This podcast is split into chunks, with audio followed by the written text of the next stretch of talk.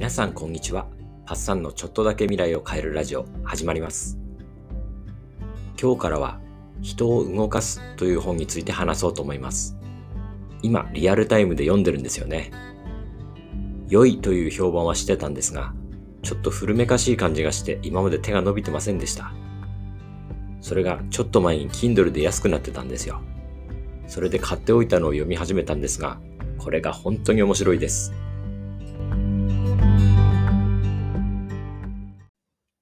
この本はデール・カーネギーという人によって書かれた本で、ウィキペディアによると初版は1937年。だいぶ古いですが、僕が今読んでいるのはある程度時代に合わせて改訂された文庫版です。著者のデール・カーネギーさんは1955年に亡くなってるんですが、カーネギー協会によって時代に合うように改訂が加えられてるんですね。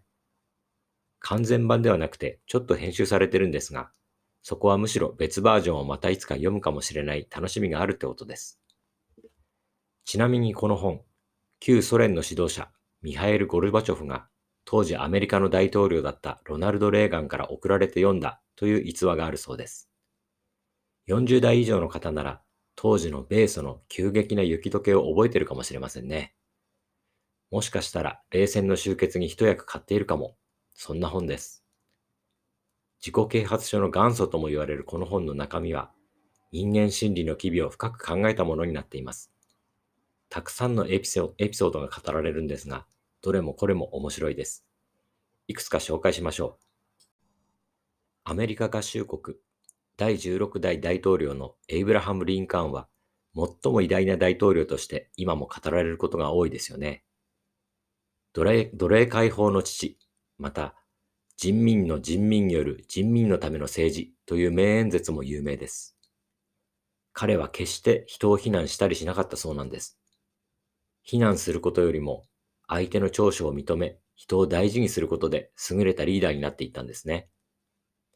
ところが若い頃のリンカーンは決してそんな人格者ではなかったそうなんです。人の荒探しをしたり、誰かを嘲笑うような手紙や詩を書いてわざわざ道端に落としておくそんなことをする若者だったというんです。1942年、当時弁護士をしていた若きリンカーンは、ある見えっ張りの政治家のことを嘲笑う風刺文を匿名で新聞社に送ります。これが掲載されると、街中が大笑いして、この政治家は激怒します。風刺文を書いたのがリンカーンだとわかると怒鳴り込んできて、決闘しろと脅します。断りきれなくなったリンカーンはミシシッピ川ほとりの砂地で決闘することになってしまい、剣の使い方を習うまでしたそうです。これは双方の改造人によってかろうじて引き止められましたが、リンカーンは相当肝を冷やしたのでしょう。その後は人を非難することの無意味さを悟るようになったそうです。この話はもうちょっと奥行きがあるんですけど、僕が面白いと思ったとこだけ切り取ってますんで、あしからず。もう一つ感銘を受けたところを紹介します。この本のタイトルの通りを述べたところです。人を動かす唯一の方法は、その人の好むものを問題とし、それを手に入れる方法を教えてやることだ。人間の行動は心の中の欲求から生まれる。だから人を動かす最善の法は、まず相手の心の中に強い欲求を起こさせることである。商売においても、家庭、学校においても、あるいは政治においても、これをやれる人は万人の支持を得ることに成功し、やれない人は一人の支持者を得ることにも失敗する。どうでしょう？いつも聞いてくださる皆さんはお気づきだと思いますが、前回までの文章術の話でメンタリスト DAIGO さんが説いていたことと同じことを言ってますよね。相手にとってほしい行動があるなら、相手の心の中をよく考えなさいということです。これは相手を自分の都合で操ろうとするのではなく、相手にも自分にも利益のある道を考えろということですね。そしてこの本はさらに教えてくれます。友を得るには相手の関心を引こうとするよりも、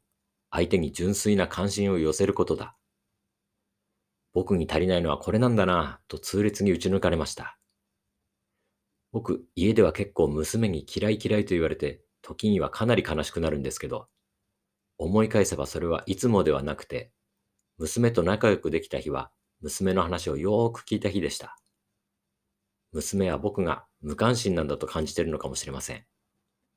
確かにブログや発信活動のためにアクセス、アクセクしちゃってる時がありますから、反省ですね。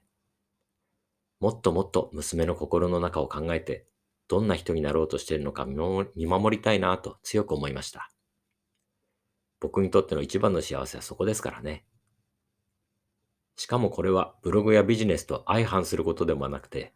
根っこで通じているということですよね。人の心をよく考えるのが基本だということなんですね。いやー、それにしてもこの本、僕まだ2割くらいしか読んでないんです。これからどんな話を知れるのでしょうか。また面白いエピソードを仕入れて紹介しますね。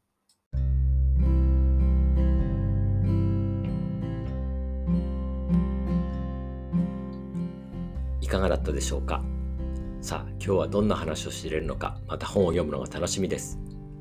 それでは皆さんの未来がちょっとだけ良くなることを願って、バイバイ。